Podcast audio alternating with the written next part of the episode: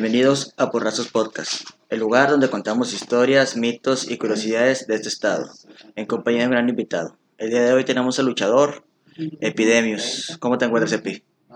¿Qué tal? Buen, buen día, buenas tardes, buenas noches. Este, muy bien, gracias a Dios. Pues aquí desde la Epidemia Barber Club, muchísimas gracias por la invitación y pues aquí estamos listos, preparados para contestar cualquier tipo de cosas y platicar otras más. Ok, Epi, investigando sobre tu carrera tienes aproximadamente, o si no es que más de 20 años. De carrera tengo 18 años. 18 años. 18 años de carrera, inicié a la edad de los 14 años. Empiezas en el gimnasio de- del señor Mr. Lince, si no me equivoco. Así es, José Luis Vázquez Mr. Lince es mi, mi señor padre, entonces a la edad de los 14 años es cuando, cuando empecé en este, en este mundo mágico deporte. ¿Fue este, fue, bueno, fue este señor tu padre quien te, quien te metió a este mundo o fue decisión propia de tu, si no, yo tengo que ser como mi papá, yo tengo que ser luchador, quiero meterme a este mundo o, tenías otros planes de vida de que no sé, querías ser abogado, ingeniero, doctor? Fíjate que desde que tengo uso de razón me, me gusta la, la- lucha libre, este, pero pues fue hasta la edad de los 14 años que, que me rebelé y- y decidí hacerlo, ¿no? Porque mi mamá no le gustaba, sí, o sea, a mi mamá no, no le gustaba, pues como todo, ¿no? Yo creo que a, a ninguna madre le va a gustar que, que le go- que golpeen a su, a su hijo, ¿no? sí. Entonces, este, pues sí, es como que le pensaba Ajá. antes de ser luchador, este, jugué en las fuerzas básicas del Cruz Azul. De Cruz Azul, Sí, fútbol. este, fútbol. Este, fui a la Ciudad de México, jugué en la Noria, estuvimos ahí en el Estadio Azul. Pero fue a la edad de los 13 años en el que dije, ¿sabes qué? No, no es lo mío. O sea, yo lo hacía porque a mi mamá le, le- le gustaba, ¿me entiendes? A mi mamá le, le gustaba que, que jugara. Mamá era de las que iba a los partidos, porras y de todo, ¿no? O sea, llevaba para el equipo, hacía los bollitos de ahí de agua o, de- para hidratarse, ¿no? Entonces, ya llegaba un punto en que los compañeros ya no les preocupaba que no fuera yo a jugar, sino fuera que, oye, no me tu mamá, dice, porque está con ganas que, que,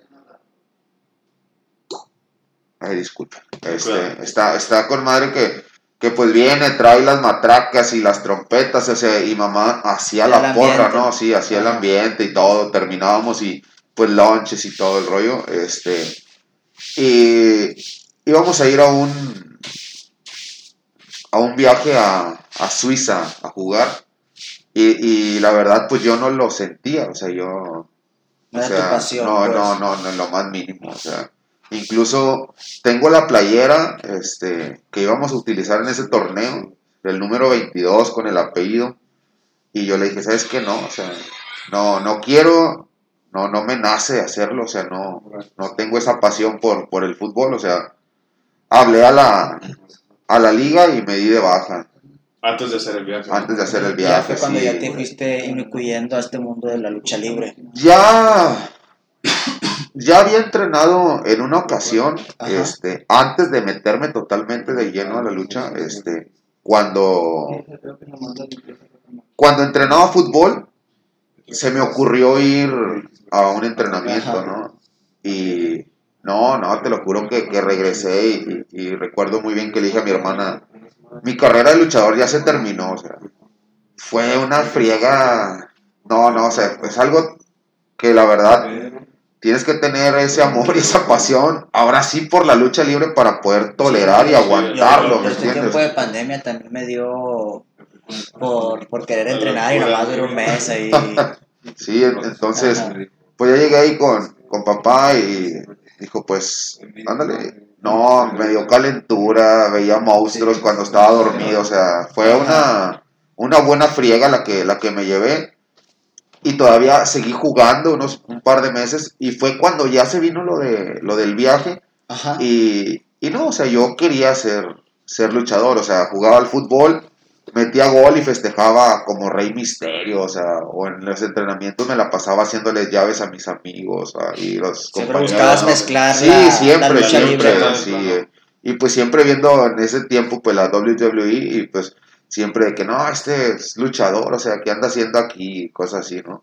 Entonces, pues ya decido, me doy de baja y a los 14, un 26 de, de febrero del 2004, digo, ¿sabes qué? Pues vamos a, a darle, ¿no? O sea, vamos a, echarle y pues ya fue así como, como iniciamos en este, en este mundo de la lucha. De la lucha libre, ok, este... Bueno, pues vemos que la gran inspiración que tienes ahorita pues es tu padre, ¿verdad? Que fue quien, quien te instruyó, quien ahorita te entrena. Pero además de esto, otra inspiración que hayas tenido para la lucha libre, algo que, algo que te haya motivado, algo que, que hayas dicho, gracias a esta, tengo la influencia de este luchador, de este tipo de lucha. Ahorita mencionabas la, la WWE, a Rey Misterio, pero alguien que tú hayas sentido que te haya marcado para... Para seguir con él. Sí. Fíjate, en sí es en general la lucha. O sea, porque a la edad, a, a la edad de los, que será 3, 4 años, estamos hablando del 93, 94, fue cuando inicia AAA. Entonces es cuando pues la lucha libre tiene así como que un giro totalmente de lo que se venía viendo del toro de cuatro caminos. Y es como que ya te dan lucha libre en forma de espectáculo, ¿sí? O sea, ¿estás de acuerdo que siempre fue como, ok, sí es un espectáculo, pero en realidad sí es una batalla, sí, sí es como que una lucha cuerpo a cuerpo. Viene AAA y, Y ya trae como que... y cambia todo, ¿no? O sea, Pues este estilo americano Ajá, se puede sí, llamar, sí, que exactamente, espectáculos, o sea, promos y historias. y te empiezan a dar otro tipo de producto, te empiezan a dar otro tipo de lucha. Y de niño, pues obviamente tú estabas acostumbrado a ver al, al Rayo de Jalisco con el perro aguayo, con el villano. Entonces, pues qué espectacular tenían, ¿me entiendes? O sea, por eso a lo mejor en esas épocas llamaban la atención más a los adultos, porque no había tanta espectacularidad. A lo mejor a los niños sí nos podría llamar la atención una máscara, un buen físico, un buen traje, sí, pero pues simplemente veías o analizas ahora las luchas de antes con las luchas de hoy y pues algo es algo totalmente distinto. Entonces, cuando viene AAA con su producto totalmente nuevo, totalmente fresco, luchadores jóvenes, luchadores más ágiles, pues es como que ahora sí te llama la atención completamente la lucha libre porque ya traen trajes, ya traen otro estilo de lucha que empezó lo aéreo, ¿sí me entiendes? Entonces, pues ya ves que empiezan a brincar y a volar y para arriba y para abajo. Eso a los niños, bueno, en lo personal, a mí me llamaba demasiado la atención. Entonces, a mí me empezó a llamar mucho la atención Winners, que en ese Winners, que en momento que era Abismo Negro. Negro, exactamente. Su estilo de lucha era totalmente distinta a lo que se venía viendo en esas épocas. Entonces, me llama la atención y pues con su máscara así, con su pelo de fuera, y hacía muy buenas Era una ejecuciones máscara plateada, ¿no? Ya blanca, una máscara blanca, este, y el traje era blanco con una franjita negra y, y- y la W era de era color plata. Entonces, de ahí salen los cadetes del espacio, que no es Solar ni el, el Superastro, eran los cadetes del espacio de AAA, que era Boomerang, este, Venom, eh, Luxor, Frisbee, y no recuerdo, Nemesis, eran ellos cinco. Y ya de ahí salió Pegaso, Rey Cometa, Laredo Kid. Y pues ya era una lucha totalmente distinta. O sea, ya era algo muy espectacular. Eh, me acuerdo mucho de- del novillero, que era Oscar Sevilla. También se aventaba unas, unas luchas muy buenas. O sea, eso fue lo que me empezaba a llamar a mí mucho la atención. A partir de ahí, pues ya me empecé como que a empapar más, ¿me entiendes? O sea, ya veía AAA, ya veía el Consejo. Después la WWE fue cuando regresa o que viene a México y como que se posiciona, pues ya tenía tres productos de Ah, dónde. Entonces, pues ya viene WWE aquí a Monterrey, pues ya voy y veo a Rey Misterio, y pues ya ves que Rey Misterio pues fue un boom total y si lo sigue siendo. Y fue como que esa la inspiración, ¿no? O sea, fue como que en sí... En sí no es un luchador, sino que el estilo, ese estilo Sí. de entretenimiento, ese estilo de aéreo, ese estilo Sí, moderno, vamos ajá, a exacto. Y, y ahorita, ya que estoy dentro del, del, del negocio, pues te puedo decir que en ese tiempo, pues estás niño, no, no comprendes lo que la, la realidad que era que los luchadores que te mencioné al inicio en realidad eran los mejores luchadores, porque ya te dan las bases, ves ese tipo de lucha que ahora sí es una lucha totalmente cuerpo a cuerpo, que es una lucha clásica, ras de lona, llaveo contra llaveo, grecorromana, olímpica, intercolegial. Y dices tú, es la edad la que te va...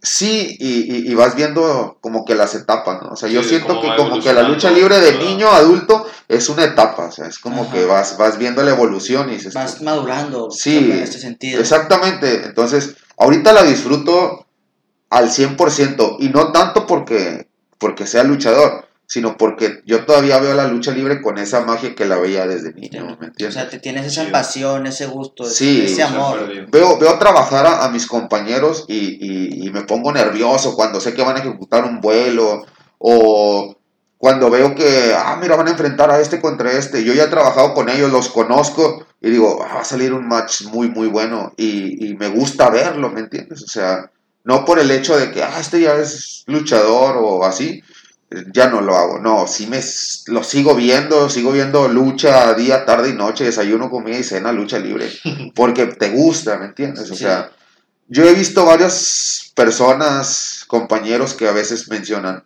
no, es que me voy a retirar un rato. Por mi madre que tengo en el cielo, a mí jamás en la vida se me ha pasado por la cabeza retirarme, ni, ni jugando, o sea. Entonces, yo siento que, que sí es una pasión muy grande la que, la que tengo por, por la lucha. Por la lucha, sí. Bueno, retomando los inicios que vienen siendo los de tu carrera, hemos escuchado muchas historias de demasiados luchadores que empiezan desde abajo, que no tienen nada. Tú, cuando empiezas tu carrera, tienes el gran apoyo que es de tu padre, que fue quien te entrenó y además que pues te empezó a, a impulsar. Pero, ¿cómo, cómo, cómo empiezas? Porque te sabemos, como, como te mencionabas, el caso de, de, Abismo Negro, que empezó con otro nombre. Tú imagino que también antes de ser Epidemios usabas otro otro nombre. ¿Llegaste a usar el nombre de tu papá? No, mira, yo te puedo, yo te menciono Mr. Lince como mi papá porque tengo los 18 años con él. Y a partir de que yo llego ahí con él,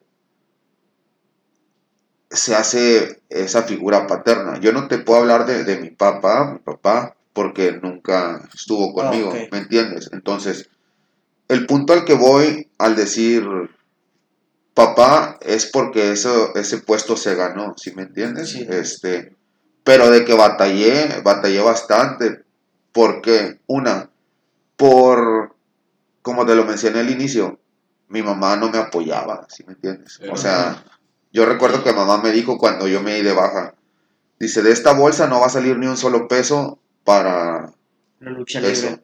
Entonces, fue algo así como que me lo cumplió. Entonces, yo iba a la secundaria, yo empecé cuando estaba en segundo grado de secundaria a entrenar.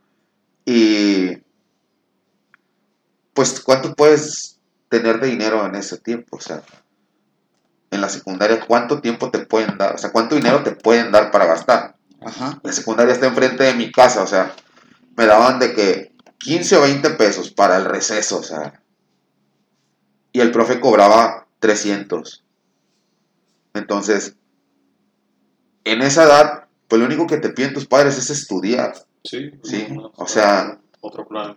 Gracias a Dios, nunca nos faltó comida en la mesa, nunca nos faltó techo. Pero tú bien sabes que cuando un papá no no lo ve bien, no te va a apoyar. Y hay veces que por más que te quieran, por más que seas el preferido, como lo quieras tomar, simplemente ellos ven algo que no les parece y no lo van a hacer. Y fue lo que pasó con mi mamá. Pero ahí te das cuenta que cuando en realidad lo quieres, luchas por él, ¿sí? O sea, luchas y, lo persigues ese sueño. Yo lo hice y, y yo lo cuento, o sea, yo ahorraba los 20, los 15, 20 pesos, a veces me aguantaba el hambre en el recreo o, les pedía a los compañeros pues que les llevaban así, les mandaban lonche, oye, un taco. Y no porque no tuviéramos el dinero, sino porque pues tú querías juntar para pagar, ¿no? Entonces, este, pues ya llegaba a la casa y sí me decía mi mamá, que, ¿por qué tienes tanta hambre? Yo, porque tengo mucha hambre, o sea, pero yo no le decía de que no, es que no como. Sí, la, la regañada en este caso. ¿Entiendes? Entonces, conforme pasó así el segundo grado, pues así la, la libré. Yo hablé con el profe y le dije la verdad, le digo, oye, ¿sabes qué? Pues no, no tengo dinero, o sea, yo no te puedo dar los 300 pesos a lo mejor juntos, Ajá. ¿sí? Pero pues me dan 20 pesos diarios, por 5 son 100 pesos, pues te puedo dar 100 pesos por semana. ¿Sí? Entonces él ve que, que dice, oye, ¿sabes qué? Pues a este le interesa, o sea, a este le gusta. Dijo, sí, está bien. Entonces, por semana yo le daba 100 pesos. Entonces, mi mamá, en ese tiempo, teníamos negocio de pantalones en el Penirriel. Y de repente me dejaban ahí de encargado y yo le decía al profe, "Eh, ¿qué talla es? Y me robaba unos pantalones. o sea, Sí. buscas, ¿me entiendes? O sea, buscabas la manera Sí, de, de- de de- pagar, de, de pagar pagar. el, el- el- el- el entrenamiento. Y después pusieron un negocio de pollos, este, y le decía, eh, pues te traigo unos pollos o así, o sea, Ajá. buscaba siempre la manera de, Para seguir con de- el exacto, sí, para pagarle de, de una u otra forma, buscaba y sabes que aquí está.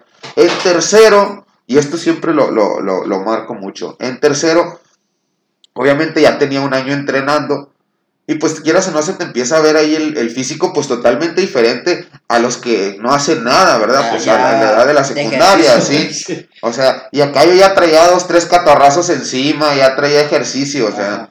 y un amigo me dice, dice, oye, no manches, o sea, te ves, te ves ya así como que diferente.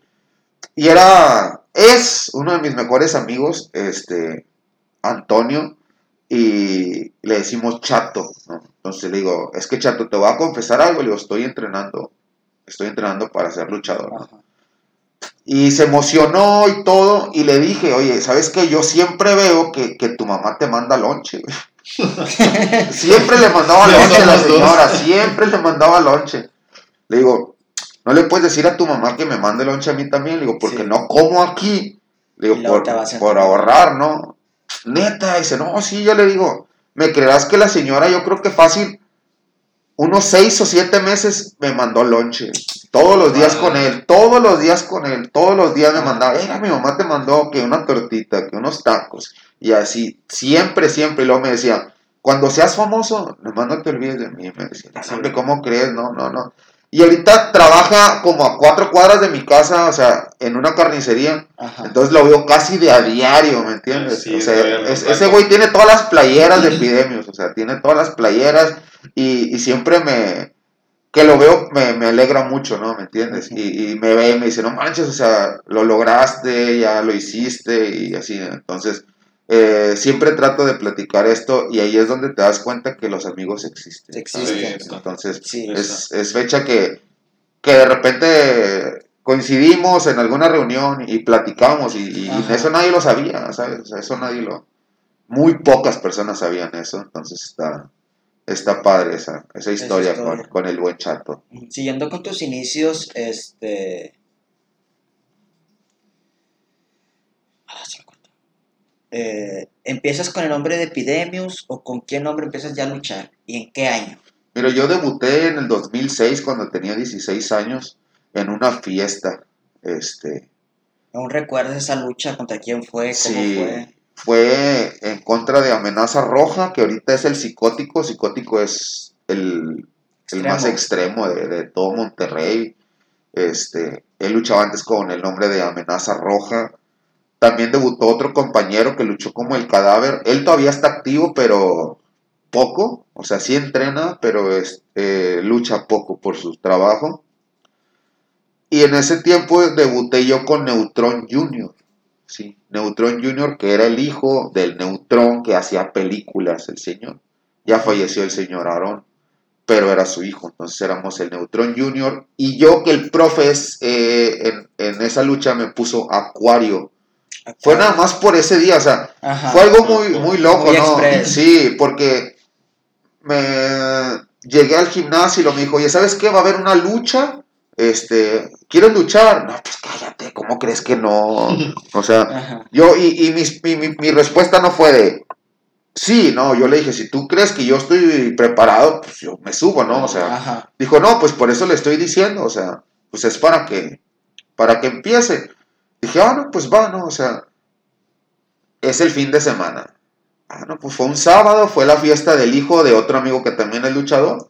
Este, Y el profe subió de referee. No, pues los nervios estaban Sí, peor, Sí, pues, ¿no? estás- pero pues estuvo bien porque sí me andaban dando ahí unos madrazos y me decía de que ahora hago esto, pues estaba, me estaba puchando Sí. literal ahí arriba, ¿no? Pero como quiera sí me pusieron unos buenos madrazos, la neta, sí, pues 16 años y los otros ya mayores y todo, pero pues como quiera no, no nos rajamos.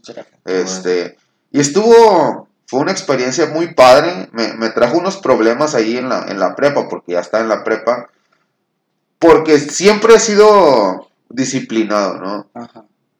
Honestamente el estudio no es así como que lo mío, más no fui responsable.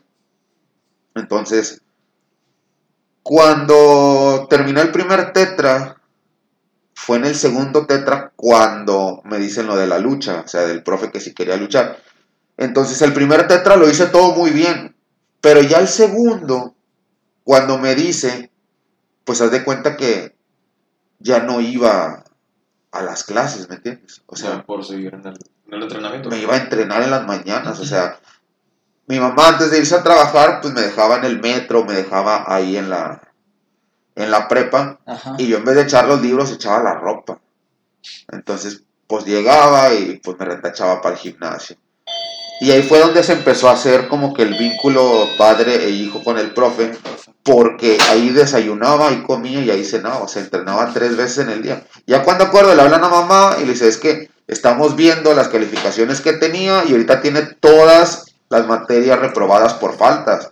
Dice, "Ah, chis, ¿cómo? O sea, pues si yo lo dejo en la puerta. Ajá. Y la citaron y ya fue como que su hijo está juntándose con una pandilla, se está drogando o así, ¿no? Ya mi Lo mamá, peor, lo peor. mamá soltó ahí la sopa de que, no, pues es que está entrenando lucha. No, pues el, el- el director me daba una clase. Entonces, Ajá. cuando me tocó la clase, le dijo, ah, no, pues al menos es por deporte. Dice, bueno, pues mira, te voy a dar una oportunidad, pero pues ya no puedes faltar. O sea, ya no vas a faltar, este, porque si no, pues te vas reprobado. Para... No, pues está bien. Entonces, ese director me da la clase y en, en la clase me presenta, ¿me entiendes? Ey, Yona, ¿sabes qué? El Fabricio no está. Ya, ya llegó. Ya, ah, este, me da la clase y me presenta y dice, les tengo que decir a todos los compañeros que, pues este güey es el luchador. No, cállate, no, hombre, empezó todo el desmadre. ¿Qué onda, perro aguayo? ¿Qué onda, México? y, y de ahí se empezó a hacer, ¿no? El desmadre. Y todavía tengo varios compañeros de la, de la prepa que, que, que de repente ahí me encuentro y sí me dicen de que no manches, ¿cómo sigues ahí? Yo, "Pues Ajá. sí.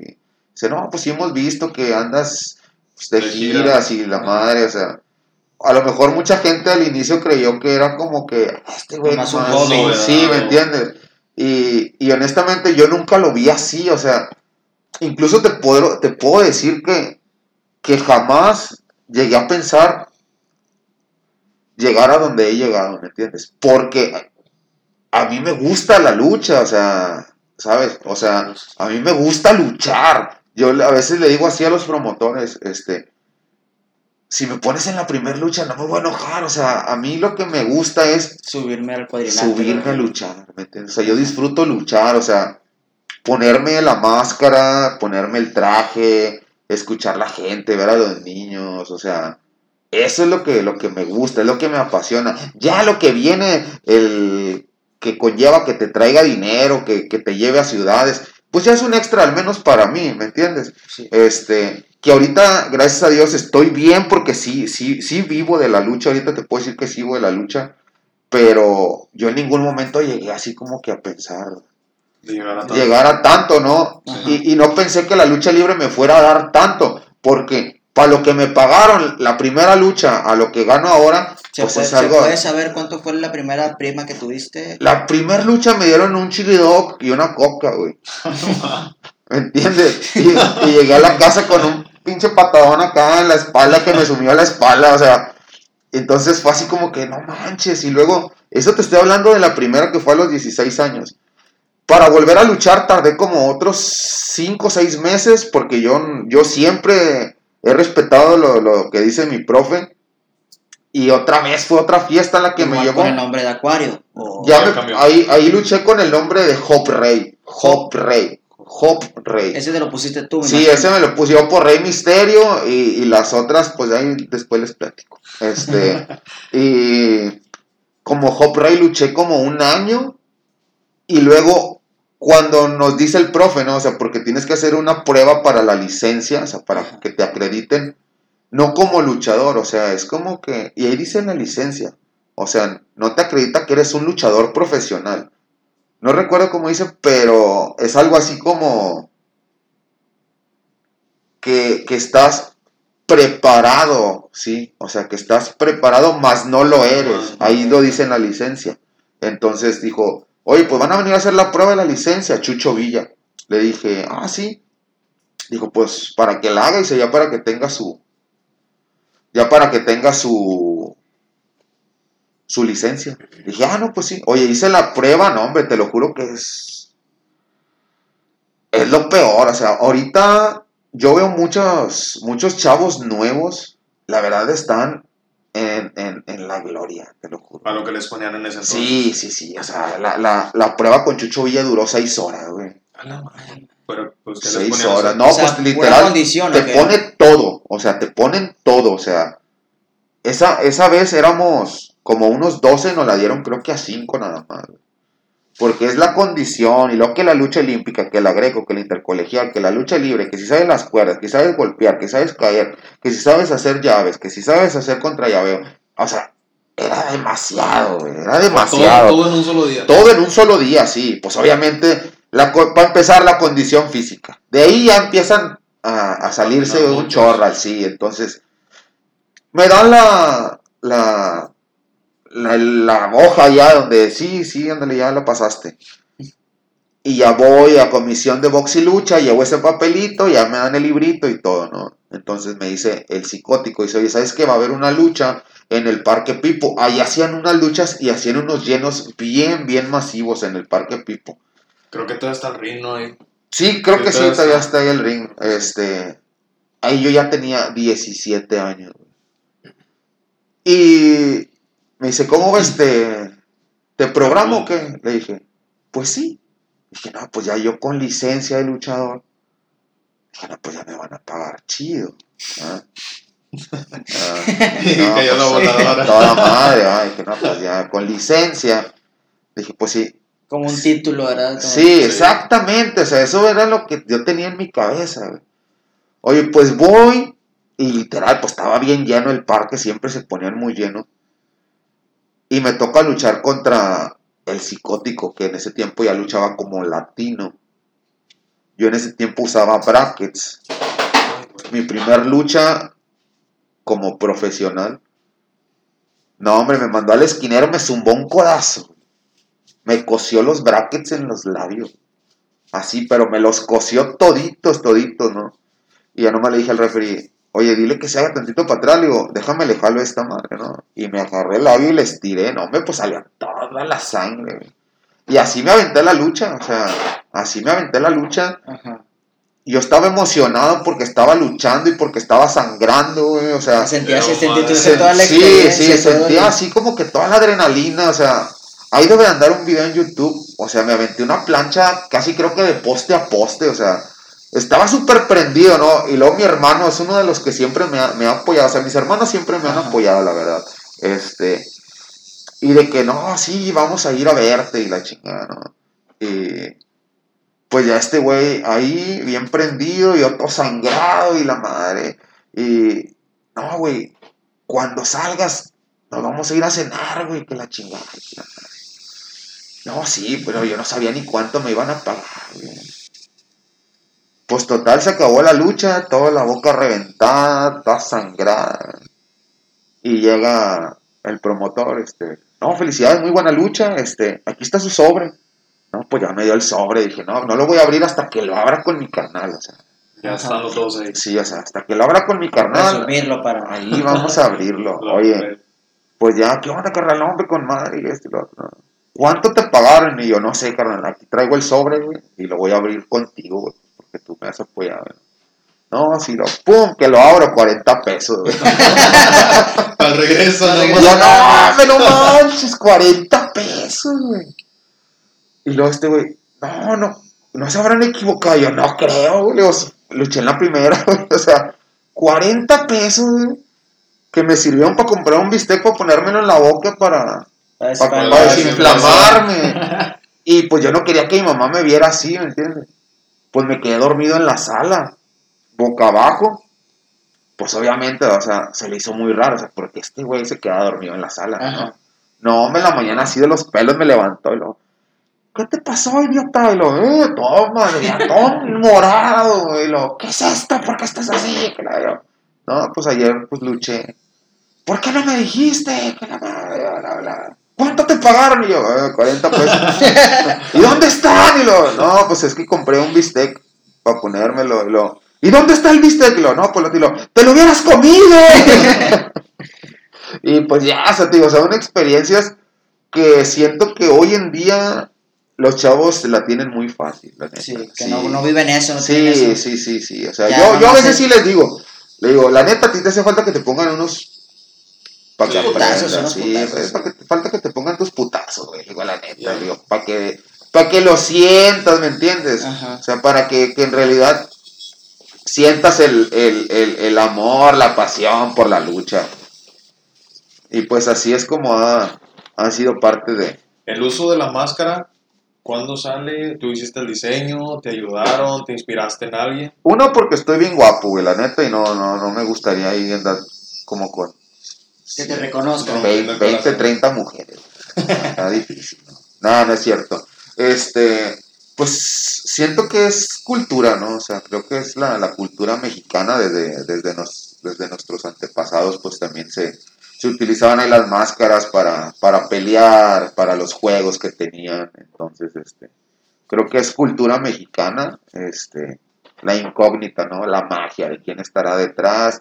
Aparte te la pones y sientes que traes todo el poder, o sea, ahorita cuántos somos aquí, seis, no, hombre, fácil de un golpe a los seis los tumbo ahorita. No, no es cierto, este, pero sí sientes el, esa, ese poder, ¿no? Es como, Como, que... como vaya, como los cómics era un Spider-Man que ves a Peter Parker Sí, así, todo, todo se pone la máscara y esa Sí, o sea, Bruce Wayne, ¿no? O sea, es un Bruce Wayne. Porque, por ejemplo, yo veo tu máscara ahorita y, y se me visualiza Bane, el villano de Sí, Batman. No sí. sé si te inspiraste en él o qué te hayas inspirado para crear esta máscara. Fíjate que Y pues también, ¿cómo, cómo nace Epi? Además. Este, es- este, bueno, Epidemius nació en el 2008 por el licenciado Javier González.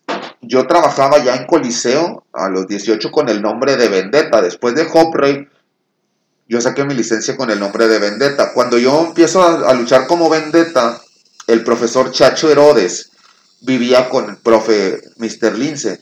Entonces ya entrenaba con Herodes y entrenaba con, con Lince. Entonces, Herodes empezó a hacer campaña aquí en Monterrey y como veía que siempre iba y entrenaba, me empezó a acomodar él, ¿no? Entonces, cuando yo luché en Coliseo, los domingos hacía, un domingo hacía la FIL y otro domingo hacía triple A. Entonces yo estaba con Herodes en la FIL. Entonces, de repente llego yo un día al gimnasio con el profe y lo me dice, te están buscando ahí atrás. Le digo, "Ah, pues yo no me robé nada, ¿qué onda? Dice, no, chécale. Y ya estaban unos visores de triple A ahí. Entonces, pues ya fue así como que tú eres tal, ¿no? Pues sí, ya es que te vimos el domingo, este, y pues traemos una oportunidad con, con un personaje que queremos hacer y bla, bla, bla. así. Ah, no, pues sí, ya me dio la tarjeta y se preséntate en la oficina, estamos aquí en el centro. Y ya fui el- ahí a la oficina. Y literal, o sea, el, el, el, el IC solamente me, me dio el dibujo y solamente era de que los ojos y la boca, yo ya lo empecé a modificar todo. O sea, me dijo, mira, este es el, el, dibujo, no tenemos absolutamente nombre, no sabemos ni qué va a ser, si rudo técnico, pero pues queremos sacar este personaje. Y me dio el dinero, ya fui con la saeta, le di el dibujo y la saeta lo hizo, ahí le acomodó unos tribalillos, y luego yo le dije que le pusiera esto, y pues ya empezó ahí toda la transformación del mono. Sí, o sea, ya poco a poco le empecé a meter pues los cómics, ¿sí me entiendes? Pues como Ajá. pudieron ver ahí abajo, pues ahí puro Sí, cómic. Entonces, este, pues sí me gusta mucho, mucho el anime, tengo un Vegeta tatuado en la pierna, este, y, y a mi hijo pues igual le gusta bastante. ¿Y el nombre de Epidemius? ¿De dónde? Y el nombre de Epidemius salió hoy mismo. Yo debuté en contra de, creo que es Baby Fox, creo que en contra de Baby Fox, ahí en la Coliseo. Entonces, antes de salir a luchar, me dice, ¿cómo se llama este? Era de Puerto Rico este güey. No me acuerdo cómo se llamaba. Pero era el que le ayudaba a, a Javier. Dice, ¿sabes qué? Te vas a llamar T, así una T, virus. Divirus. T virus. Así. T virus, me dijo así. Dice, te vas a llamar T virus. Y yo por dentro como que, no, me también impacta, o sea, estaba mejor vendetta, o sea, pero pues ya estás ahí. Me- Y- Perdón la interrupción. Vendetta por Vegeta, ¿verdad? No, ¿No? por venganza. Venganza. Venganza El de la película de la Sí. máscara. Y ese me, me ayudó a hacerlo mi primo, ¿no? O sea, queríamos algo que, que como que, no, que, que, que la gente pudiera pronunciar fácil y que no se le fuera. Que lo ubicara, así. sí, porque Sí, muchas, exacto, muchas ¿no? veces la gente no ubica realmente el, el personaje, sino que ven, ah, ¿cómo se llamaba este de la máscara? Sí. Que tiene así. Y si tienes un nombre muy difícil, no, no sé, ah, Vendetta. Sí, Algo entonces fácil, fue algo fácil, ¿me entiendes? Sí, sí, sí, me- sí. Y dije, no, pues está muy, muy feo, pero bueno, pues ya. Entonces, justamente antes de salir ya al, al- a la pasarela, me dice, ¿sabes qué? Te vas a llamar Epidemius. Suena mejor, ¿no? Está. Dije Yo, Epidemius. yo tenía la idea que era Epidemius porque el contexto que estás diciendo pensé que era 2008, 2009, cuando empieza esta influencia. bueno, eso. me hice eso de Epidemius y me quedé así como que. Y salí Epidemius. Y conforme empieza a pasar lo de la influenza, un día se me ocurre Epidemius H1N1.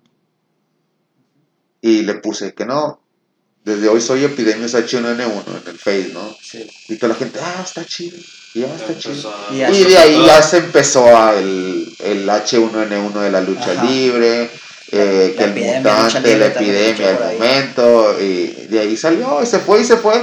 Y ya le empecé a mezclar ahí los, los, los cosplay de eh, Sub-Zero. De Scorpion, Sub-Zero, Smoke, saqué el de Bane, saqué este, el Jiren, saqué el Venom, saqué el Carnage. O sea, me ha aventado puro cómic, ¿me entiendes? Entonces eso es lo que siento yo que conectó con la gente, ¿sí? Más aparte, pues ya le metes ahí físico, le metes, pues, no me siento yo que sea el mejor luchador del mundo, obviamente hay personas mil veces mejor, pero tampoco sé, tampoco siento que sea como que el peor, ¿me entiendes? O sea, le echas, le echas ganas, tratas de, de, de ir casi siempre, no casi siempre, o sea, tratas siempre de ir a otro nivel, de estar esforzándote, de estar echándole más ganas. Contigo mismo. Exactamente, ¿no? Entonces, te digo, pues ya ahorita después de 14 años como, como Epidemius, pues ahí está el resultado, ¿no? O sea,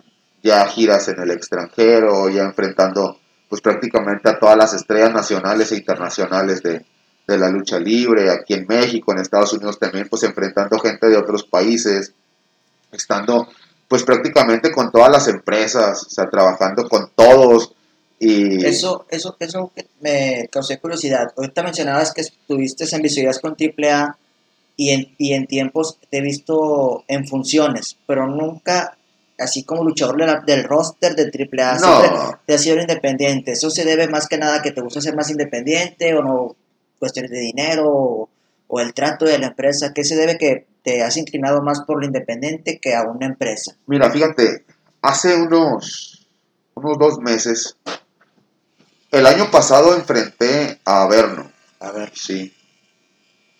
Pues Averno ahorita prácticamente ya es una, una leyenda aquí en México. Toda la gente lo conoce, el acérrimo rival de, de Místico, ¿no? Entonces, lo enfrenté, yo traía el campeonato de BRB Promotion en Saltillo y, y expuse mi campeonato en contra de, de Averno. Ajá. Vimos una lucha, yo creo que cinco estrellas. Había yo no sé, alrededor de unas 6.000 personas ahí en el evento. Y la catalogaron como la mejor lucha de la noche. Ajá. Arturo Rivera entró y me lo dijo. Dijo, su lucha fue la mejor. Y pues los promotores también te lo, te lo comentan y todo, ¿no? Entonces, después de esa lucha, hice una excelente amistad con Averno. La verdad, hice una excelente amistad con, con, con el profe Averno. ¿A qué, ¿A qué voy? Después de eso, trabajamos en Estados Unidos y a mí me tocó ir en febrero, me tocó ir a, a la Ciudad de México. Ajá. Y yo le mandé un mensaje a Verno, le digo, ¿qué onda? Le digo, voy a estar con tal empresa en tal, en el gimnasio del Valiente. Y me dice, mi Epi, ahí le caigo. Honestamente, yo en mi vida pensé que a Verno me fuera a ver luchar. Ajá. Sí, o sea, bueno, ¿Me especialmente a ti. o entiendes? sea, Sí, o sea. Y justamente cuando voy saliendo del vestidor, él va subiendo las escaleras. Y, y recuerdo mucho que me hizo, ¿qué huele, qué huele, qué huele? Y volteo, digo, no manches, o sea, no, no puede ser. ¿Me entiendes? Sí. Entonces, pues estaban ahí compañeros, estaban promotores ahí, ¿no? Y se quedan así como que. Me dice, mi Epi, ¿cómo está? Dije, no, hombre, te la balaste. O sea, le digo, digo, no pensé que fueras a, a venir, ¿no? Detalle. Dice, los amigos estamos para apoyarnos. Dice, y, pues yo vine a verte.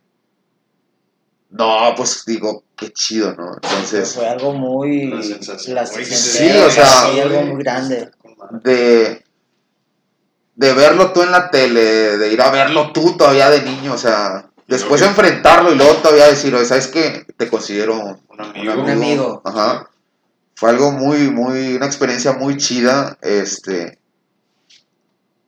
Entonces ya terminamos de luchar y todo, la lucha con ganas me enfrenté al profe Energía, que es un señor de la Ciudad de México, premiaron, aventaron dinero al cuadrilátero y todo, ¿no? Y bajo y le digo, ¿cómo lo viste? Me dice, Mipi, usted está hecho un monstruo, me dice. Le digo, no, hombre, le digo, ¿cómo crees? Dice, ¿en serio? Dice, ¿en serio? Dice, tu, tu estilo de trabajo es bastante bueno. A lo que voy es a esto que me preguntas de la empresa. Ajá. Sí, dice, a usted lo único que le falta, dice, es estar tanto en una empresa, ya sea AAA o el consejo, dice, para que usted se pueda consagrar. Dice, es lo único que te hace falta. Dice, a lo mejor no vas a ganar lo que estás ganando ahorita como independiente, pero cuando salgas después de ahí, lo que cobra lo vas a duplicar. Dice, y te va a terminar de conocer la gente que todavía no puedes llegar.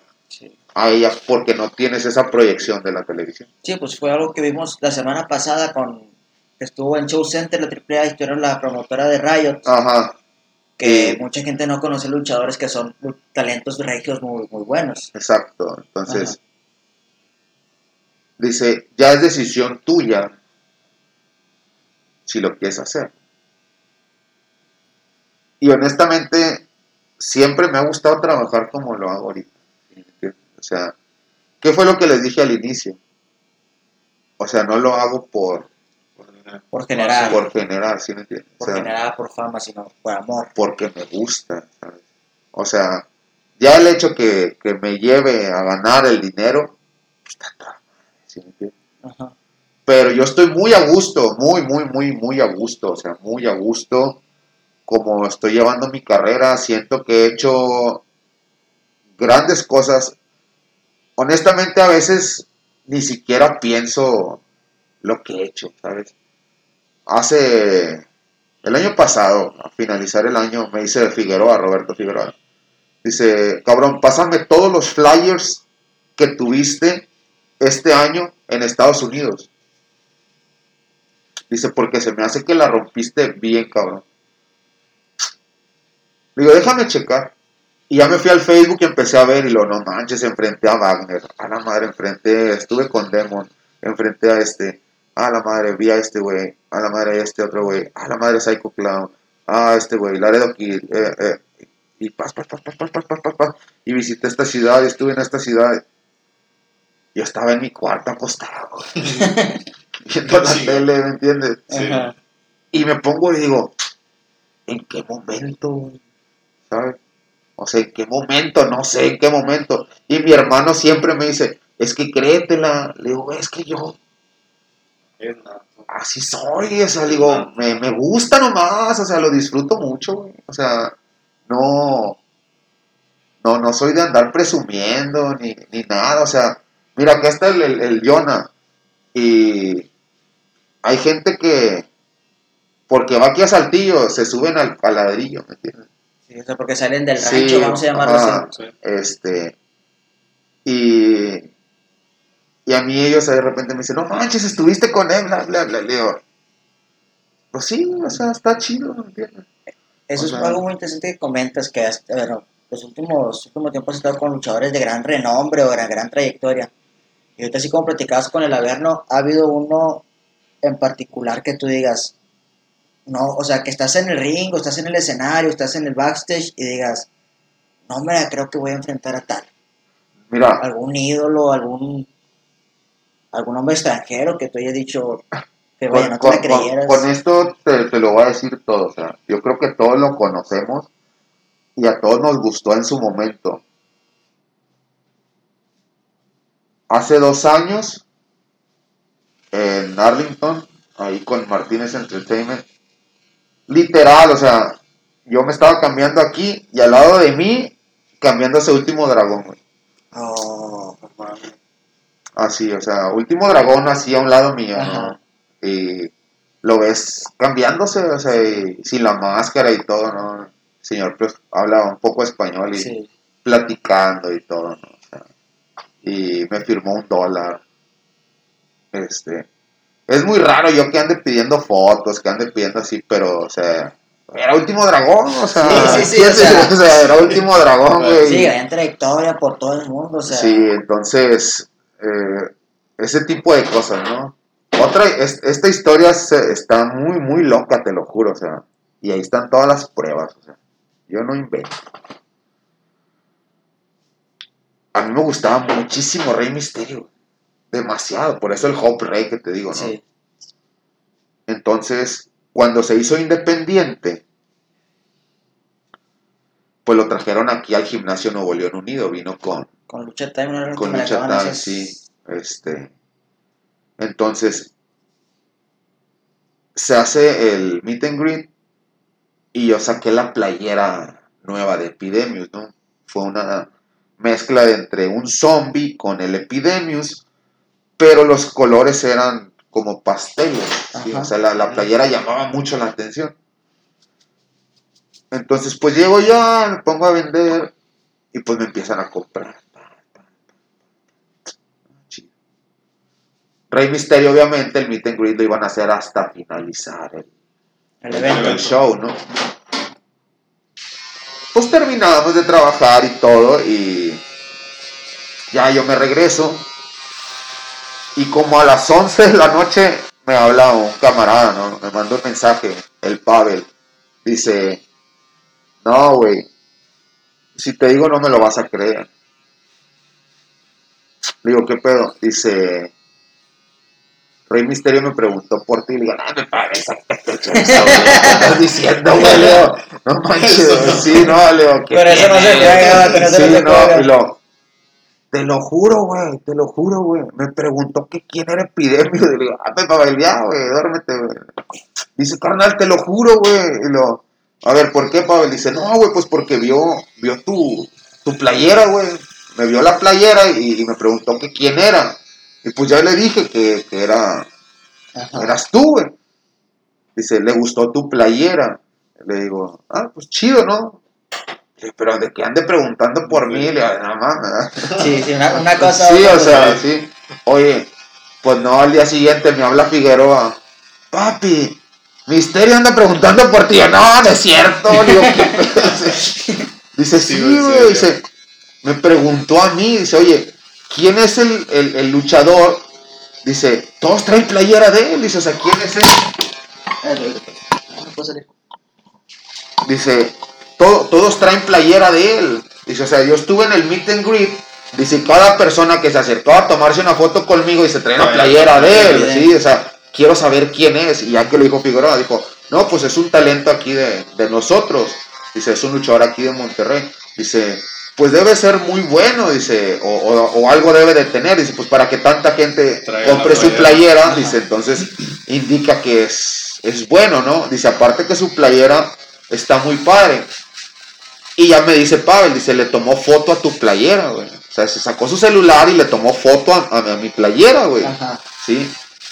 Digo, no manches, qué loco. Y luego ya me lo confirma Figueroa. Y yo, qué loco, ¿no? A los 15 días me toca ver a Rey Misterio en Saltillo. ¿sí? Era un Saltillo manía. Y lo llevaron. Ajá. Y dije, no, pues le voy a llevar una playera. Sí. Y pues ya llegamos al evento y todo, ¿no? Y pues ya me dice el Robert, dice, llévale una playera, güey. Dice, ahí va a estar. No, chido, ¿no? Oye, pues ya estaban todos, llega, pues ahí lo ponen en otro came- en otro vestidor, otro camerino, güey. Y pues ya yo me cambié y todo, ¿no? Este, y pues ya voy y toco, ¿no? Y me abre él. Sí. Dice, ¿qué onda, hermano? Le digo, ¿qué tal? Le digo, este, pues yo soy, soy epidemia, digo, este, hace 15 días estuviste. En Monterrey. Neta, eres tú, qué rollo, carnal. Y le digo, ya cada que pásale, ya me pasó a su cuestión. Le digo, no, no, pues mira, aquí está una, una playera. No manches, sí es esta, sí, está bien chida. ¿Quién te las hace? Está con madre el diseño. Y, ¿qué onda? Echamos la foto. Y se puso mi playera, Rey Misterio, güey. Y tenemos la foto ahí con, con el Rey Misterio, güey. Me imagino que tú estabas eh, Sí, no. sueño, en sueño. Y, y aproveché y pues como buen fanboy, ¿no? Este, le digo, oye, ¿sabes qué? Pues tengo estas figuras, ¿no? Este, una era cuando tenía la rivalidad con Eddie Guerrero, Ajá. este es un double pack de, de De, de Misterio. y- SummerSlam, de la lucha de escaleras. Sí, sí, sí. Y el Rey Misterio trae la máscara rota, el Eddie Sí. trae la máscara en la mano y todo, ¿no? Y se lo enseño y dice, no manches, güey, dice, está con madre. Dice, cuídalo mucho, dice, ahorita ya cualquier figura de Eddie, dice, Sí, va a estar, dice, y, y, se- y, está cerrado, güey, o sea, no está abierto, ¿ah? Y ya le echó la firma y luego le saqué otro que es igual, es de los Ultimate, no recuerdo la... El pedo es que cuando quedó campeón en el WrestleMania, que sacó así el penacho y Ah, todo, sí, sí, sí. este, ese, ese mono igual, edición limitada, y también lo firmó, ya me firmó una revista que, que vendieron cuando vino WWE por primera vez aquí. Y ahí lo tengo, o sea, es una reliquia. Sí, la tesoro. Entonces de que pues todo bien chido, ¿no? Después ya me lo topé allá en Estados Unidos y pues ya, ya me ubica el... el- Sí, ya, el- ya. Digo, pero de ser tan fan, ¿me entiendes? O sea, O sea, no hay, no hay mejor máscara, no hay mejor campeonato que ganes, mejor cabellera, que sí, ese es el reconocimiento de tus compañeros. O sea, como te digo, o sea, de, de tú verlos en la tele, ¿me Es pura esencia O prácticamente. sea, y luego dices tú, no manches, o sea, aquí lo tengo, o sea, un ejemplo, ¿no? El zorro, Ajá. ¿sí? Cristóbal. O sea, tú lo veías en triple A, tú veías que andaba ahí con el cibernético y una cosa y otra. ¿no? Entonces, de repente ya lo tenía aquí en mi casa comiendo. Sí, o sea, yo lo tenía aquí en la casa comiendo, pagano, Joe Líder, o sea, por mencionarte, ajá. o sea, dices tú, órale, ¿no? O sea, uno de los que es así súper camarada, y yo se lo he dicho y admiro mucho a Laredo Kid, ¿no? O sea, Laredo Kid es para Pues mí es- el mejor luchador, la verdad, o sea, es un Actualmente luchador, es un boom muy grande en Eh. México y Estados Unidos. Y, o sea, Laredo para mí, la verdad, es el mejor luchador, yo creo, es un luchador súper completo, y tengo la dicha, pues, decir que es un, un buen amigo, ¿no? Pues cada vez que lo enfrento, siempre le digo, o sea, te respeto, le digo, pero pues arriba te lo va a perder. Te voy a Y- competir, o sea, no. Sí, ¿me entiendes? Sí. Y siempre que lucho con Laredo, haz de cuenta que es como que una prueba para mí. O sea, a pesar de que ya lo conozco, a pesar Sí. de que ya sé cómo es, cómo lucha, cómo trabaja, eh, siempre que lucho contra él, siempre trato de, de sacar, más. sacar todo, todo el fuego contra de él, así como con Black Taurus, con Bandido, con Flamita, o sea, Ajá. que son los tops ahorita, ¿no? Entonces, pues ahí, ahí andamos, aguerridos. Ahí buscando una exclusiva, algún acercamiento que antes en Estados Unidos o la grande con un luchador hasta que nombras algún acercamiento que tengas actualmente con una empresa se puede dar Pues sí, fíjate, Algún- este, ahorita estoy trabajando con, con Full, sí, se llama. Ajá. Full, es una empresa aquí de Laredo, Texas, y el promotor es parte de GCW, ¿no? Entonces, pues por ahí. GCW ah ya Sí, entonces Por pues, ahí se puede dar. Por ahí se puede sí es una empezar empresa a... independ- la, la extrema no que te en- mucho bueno, sí, sí, sí, es entre extrema y, y, y, y normal. tiene como que la esencia de ese De ACW, ACW, sí, de exacto. 90s. Incluso hacen los eventos donde hacía Sí, ACW con este, sí, este. Entonces, pues por ahí se podría dar. Ahora el que va a ser el primero de abril, ajá este, vamos a estar en el WrestleMania Weekend, que va a ser en Dallas, Texas. Este, y pues por ahí vamos a estar Sí, enfrentando es el a- evento en nivel, a Sí, nivel mundial de lucha sí, independiente más eh, grande Exactamente. Más de 120 shows en tres Sí. días. Entonces, pues por ahí vamos a. Sí, de todo, de todo. Haz de cuenta que el paraíso para los fans de blanco lucha para los fans de la lucha, sí. Entonces, ahí, pues prácticamente están, pues, lo, lo, lo mejor, ¿no? De Estados Ajá. Unidos y de México en ese, en ese show. Ahorita ya tenemos cinco shows en esa semana. Una creo, semana. Que, creo que soy, creo que me doy por bien servido. Penta tiene como 45, 50 shows en, en tres días.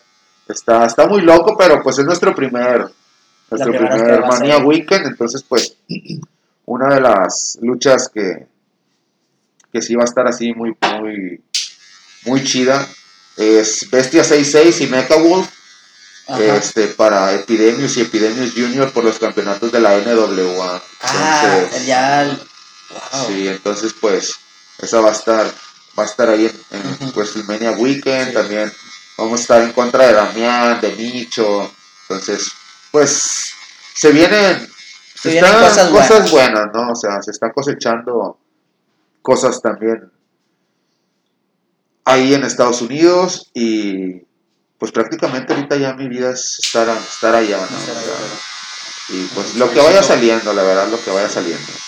ahorita mencionas a Epi Junior que es tu hijo Junior. verdad Es, es el Junior. El Junior. ¿Tú, lo- tú se lo inculcaste o él solo llegó un día de papá también quiero ser luchador 16 años. Le gusta, güey. Le gusta, también le gusta un poco ahí el box y de todo, ¿no? Entonces, este. Sí la ganó el año pasado el novato del año. Entonces, pues ahí va haciendo cosas, bueno. Cosas buenas, bueno. ¿no? Está construyendo su carrera Uno de sus entrenadores es Laredo Kid. Entonces, Ajá. pues ahí, ahí vamos, ¿no? Ahí vamos. bueno. Ahí en Estados Unidos formamos la tercia de los depredadores, Epidemius, Epidemius Junior y el Infectus. Entonces, este, es un concepto pues totalmente diferente, ¿no? O sea, es una tercia tóxica. Este, el Infectus está muy padre, es- está muy padre el, el, el personaje, ¿no? Es Sí. como un tipo Tajiri, ahí al, al final casi siempre avienta como que líquido que verde, líquido verde, sí, sí. ¿no? Entonces, este, está, está padre la gente, creo que ha tenido buena aceptación y, y pues seguir trabajando, ¿no? O sea, seguir trabajando y pues lo que, lo que vaya saliendo. Bueno, ahorita pues, ah, dejando un poquito tu gran carrera porque pues seguimos platicando. ¿no? Yo les Tenemos dije que por bastante, que 40 ya de- minutos no iba a hacer nada. Día de clásico y Sí. tiro rayado, todo esto. Rayado. Rayado. Rayado. Te van a tocar. Los pelotazos. pelotazos. Ahorita, preparado una historia que muchos hemos gozado, muchos hemos, hemos disfrutado, conocemos de dónde viene. Durante muchos años se ha establecido una zona céntrica de la ciudad. Esta calle, esta avenida, la avenida Banera. Madre. Iba a decir otro, Sí, es- es un nombre más despectivo. Este, en la cual, pues, con gales, tuburios o simplemente lugares que no. Ahí trabaja este, güey. ¿Por qué crees que trae el pelo ahí morado? Durante años, a fines del siglo XIX, se fueron estableciendo en el centro de Monterrey y en la zona del barrio de Las Teneras una serie de negocios de giro negro, quedándose algunos todavía subsisten en el centro de entre las décadas de los años 20 y 30. Pues esto ya va para... Muchos piensan que es algo nuevo, muchos piensan que, que tiene poquito este tipo de lugares, pero no, no es así. ¿Algún comentario, una experiencia que tengas de, de estos? puedes interrumpir cuando quieras. Si no te, no te acuerdas de una, sin pena, nos puedes mencionar, o nos puedes, algo que te llame la atención, nos puedes llamar, nos puedes, pues, nos interrumpes ahí, nos quedas En las Pues- reformas del... Pues mira, pues yo creo que como todos, ¿no? Como le dicen ¿no? en la calle de la felicidad. Este, pues a la edad de, no sé, 18, 20 años, pues casi siempre es la edad, ¿no? Que andas ahí La La locura. punzada, la de pillo, ¿no? Andas ahí de pillo y pues sí, hemos tenido ahí varias, varias experiencias. Les voy a contar una, no importa, porque esto les va, a- esto, esto les va a dar rating. Este, oye, no, es en serio.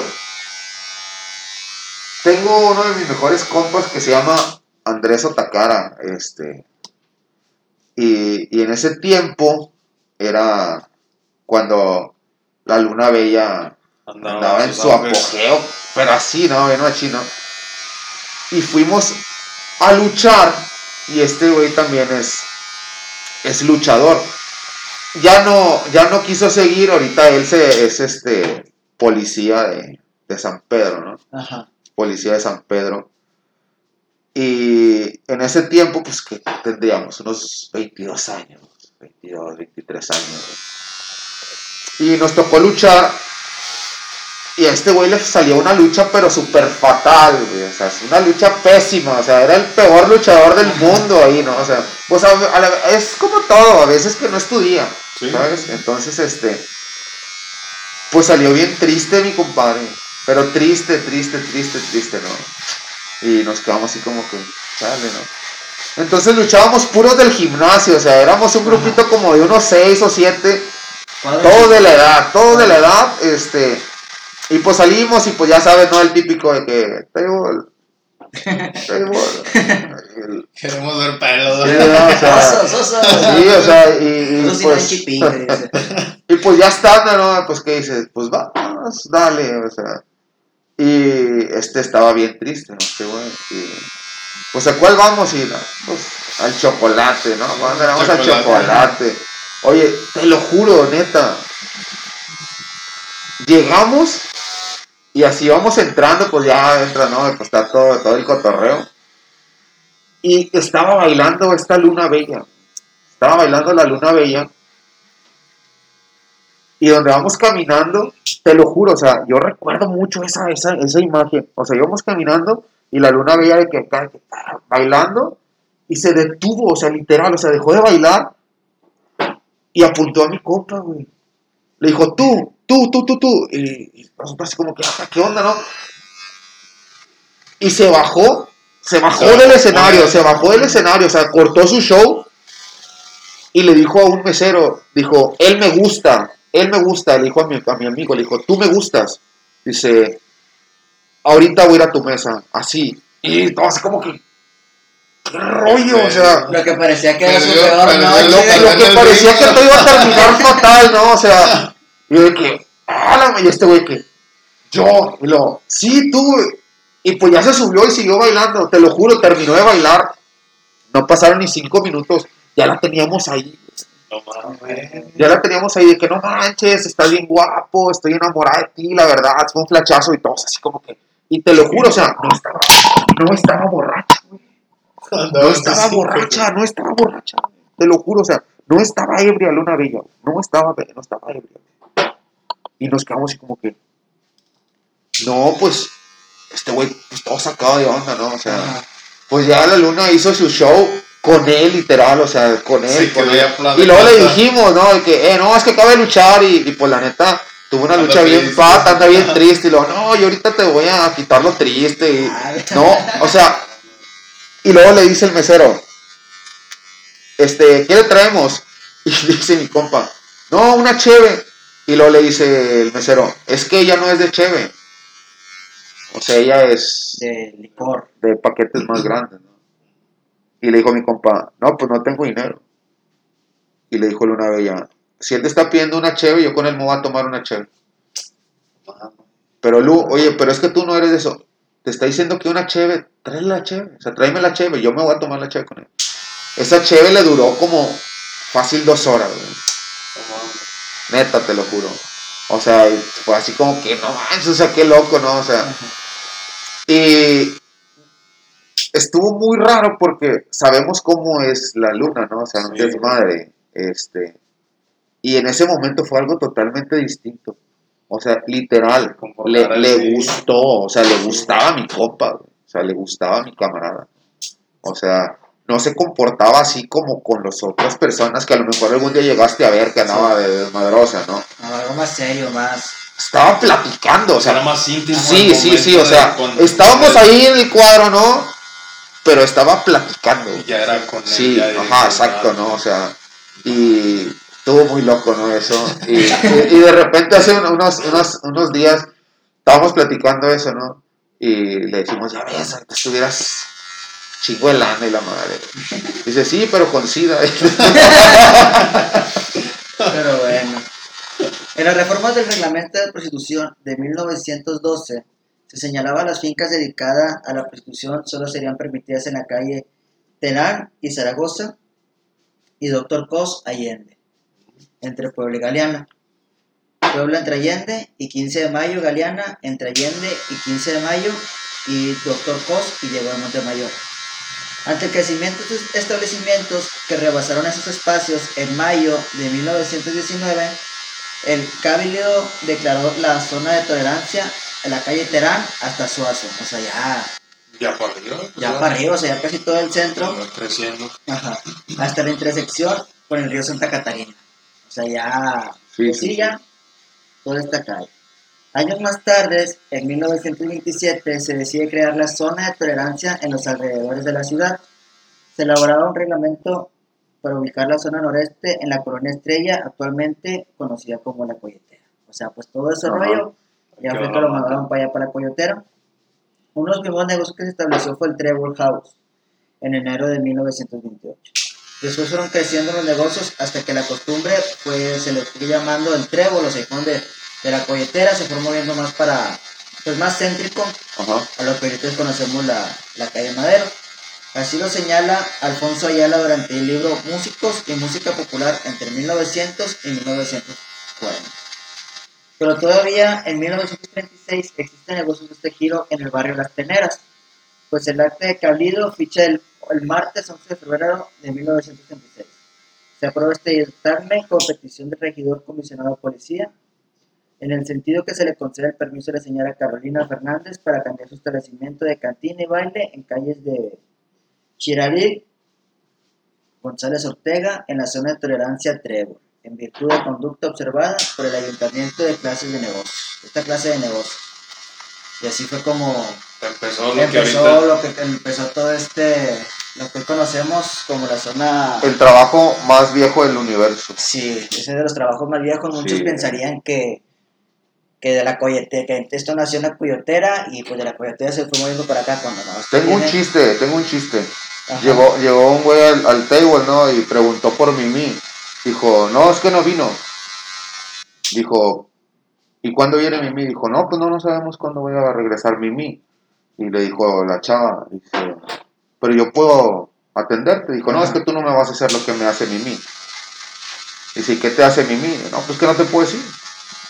Dice, no, pues dame la oportunidad de demostrarte que, que yo puedo mejorar el servicio de Mimi. Ajá. Dijo, ¿segura? Dijo, sí. Dijo, ah, pues va. Y pues se metieron, ¿no? Pues la chava le hizo absolutamente de todo. Dijo, ¿cómo ves? ¿Quedaste satisfecho? Dijo, pues sí, la verdad, pero pues tú no me vas a hacer lo que me hace Mimi. Dice, oye, pues ¿qué te hace Mimi? Dice, no, es que Mimi me fía. Ya por acabar, Epi. Bueno, también otra pregunta que queríamos hacerte es, pues tú solamente no te dedicas a la lucha, vemos que estamos en tu barbería y además tienes un giro de comidas, las Epi Burger. Así es. ¿Cómo nace? Tenemos al, al estilista de las estrellas. ¿Quién se lo va a cortar ahorita? Los dos de una vez. No, Ya, los-. ¿Cómo, ¿Cómo te nace abrir estos locales o es algo que te, te, te ha gustado siempre, el corte de pelo, las hamburguesas o tú dijiste, no, pues nomás quiero abrir? Mira, re- regularmente mi familia es comerciante. Ajá. Este, vengo de una familia 100% comerciante. Mi papá tiene maquiladora de pantalones. Este, toda la vida ha tenido maquiladora de pantalones. Entonces desde muy niño me traían vendiendo, vendiendo ahí en los, en los puestos, ¿no? En la Pulga Mitras, en la Guadalupe, en, en el Penirriel. Mi mamá, una mujer que siempre trabajó, o sea, que siempre, siempre trabajó mamá, este, y pues yo siempre he pegado ahí al lado de ella, ¿no? Entonces, este, pues como que ya lo traemos en la sangre, más aparte pegado ahí, y, y se, te, se te da el, el- hecho de- de- del negocio. Entonces, siempre mamá me, me enseñó mucho a, a organizarme, ¿no? O sea, a, Administrar. administrar. Entonces, cuando yo empiezo a ver ganancia en la lucha, pues yo lo primero que hago es invertir, ¿no? O sea, es invertir en, en algo, porque pues yo sé que esto no va a ser eterno, ¿sí? O Sí. sea, yo sé que en cualquier momento me puedo lesionar y ya no puedo luchar o un accidente, lo que pueda pasar, ¿no? Entonces, pues al menos ya tienes, ¿no? O sea, Ya tienes Algo seguro. algo, algo seguro, exacto. Este, y otra de las cosas, hay que pensar, ¿por qué? Porque hambre siempre vas a tener todos los días y cabello siempre va a crecer. Entonces, son dos cosas necesarias que necesitan las personas, ¿me ¿entiendes? Entonces, siempre trato como que de, de, hacer algo que ocupe la gente, tanto como yo como las demás personas. Entonces, por eso es son la, la, la inversión, ¿no? Ya para terminar, Epi, algún consejo, si hay alguien que está viendo esto que, que quiere meterse al mundo de la lucha libre que le tengas que dar. Pues que vayan con Mimi. Ah, no. no, pues la verdad que, como ya les platiqué de un inicio, o sea, cuando en realidad te gusta, lo haces, ¿me entiendes? O sea, no, no se te complica, no pones pretextos, lo cansado se te olvida y buscas la manera de lograr realizar ese sueño que, que tienes, ¿no? O sea, mira, hay, hay muchas veces, esto es un ejemplo, ¿no? Cuando las personas dicen, ah, es que tengo demasiada hambre, y, y les dices, ah, es que ahí está una manzana. No, es que no tengo ganas de eso. O sea, no, no tiene hambre, ¿me entiendes? Ajá. Sí. Es exactamente lo mismo con los sueños.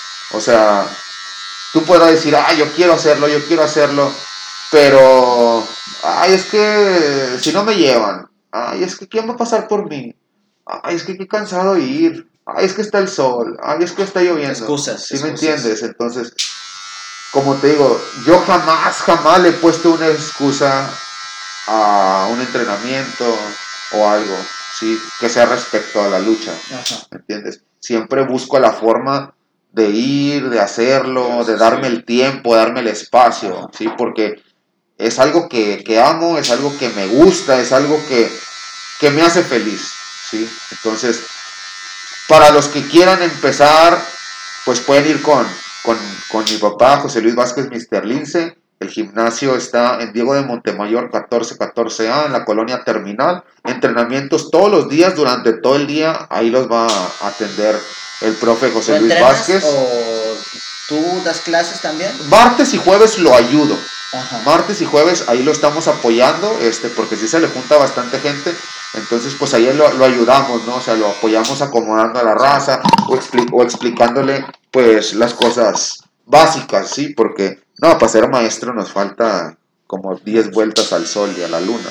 Este, pero pues vas aprendiendo, ¿no? O sea, vas aprendiendo y, y, pues qué mejor de, de los mejores. Ahí el profe ha sido ah, maestro de todos los maestros de Monterrey. O sea, ¿me entiendes? O sea, entonces todos llegan ahí con, con el profe. Entonces, este, ahí para los que estén interesados, que en realidad quieran forjarse como un luchador profesional desde abajo, créanme que el mejor es José Luis Vázquez, Mr. Lince. Y pues que lo disfruten, ¿no? O sea, que disfrutes el proceso. Golpe siempre va a haber, dolor siempre va a haber. A veces vas a estar bien, a veces vas a estar mal, pero pues creo que lo importante aquí es siempre hacerlo con una sonrisa y disfrutándolo. Si en realidad te gusta, si no, pues la verdad pues ni te eches la vuelta, porque pues ni lo vas a disfrutar y, no te- y luego no te vas a poder ni mover como en 15 días, pues qué necesidad. Pero bueno, Epi, de verdad, muchas gracias por tu tiempo, por tu espacio y pues abriendo la puerta de tu barbería. Este. ¿Algo más? Todo. Todo bien. Pues le gracias. Este, tus redes sociales, ¿dónde te encontramos? Muchísimas gracias por el espacio. Yo siempre me agarro aquí a plática y plática. Este. Y pues ah, bueno, una última pregunta. ¿qué onda? ¿Conoces a Tecatemán? Sí, ahí lo, ahí lo vi en el. Me gusta mucho ir ahí al centro, al pan, al panalito los domingos. Y ahí, ahí lo, lo sí, cotorreas. ¿Qué sí. te cotorrea? Que le gustaba la lucha, algo así. Axel y tus preguntas, Sí, Es que temporada va cada sí, es, que güey. no, es- como, va a ser como que el, el final es El con final él, con ¿no? él. Es Entonces queremos a ver si los invitados lo, lo, Lo tienen una lo anécdota, ubican. lo conocen. Ajá. Entonces por eso viene la Oh, pregunta. Porque Sí, este. ya, ya, ya, ya que mi compañero la cagó que el final de temporada va a ser con él. Entonces, Lo editas, lo editas. Armandito, ¿tienes tarea? Este. El Tecatemán, fíjate que no, no había tenido la oportunidad de, de conocerlo al señor, ¿no? Este, pero yo pensé que estaba acá como que medio chisqueado. No, sí está acuerdo, Sí o sea, le gusta, le gusta como que ese cotorreo de, de- su personaje, sí. ¿sí me entiendes? Este, igual fui ahí, desayuné con mi familia y le compré también ahí un cafecito y un Sí. pan y estuvimos platicando y que sí le gustaba la lucha, que él vive acá por el rumbo de Guadalupe. Y ya tiene rato esa foto, este, pero sí es buena onda el señor. Yo pensé que iba a oler feo y no, sí se va. Pero bueno, ya. no tomo Sí, mucho. Redes sociales. Redes En sociales. Facebook, Epidemios H1N1, en Instagram, Epidemios H1N1, en Twitter, Epidemios H1N1 y en YouTube, Epidemios H1N1, OnlyFans, Epidemios. Ah, no, ahora, ok. No, es cierto, esas son mis redes sociales. Cuídense mucho, la epidemia del momento simplemente soy yo y pues nos vemos en cualquier parte de México o Estados Unidos y muy pronto en otros países. Como siempre le decimos, su compañero Axel en la conducción con Tony. Hoy nos viene la compadrilla y Armandito en la edición. Que Margarito los ilumine y que el hombre pájaro siempre los acompañe. Y encuentren a Mimi.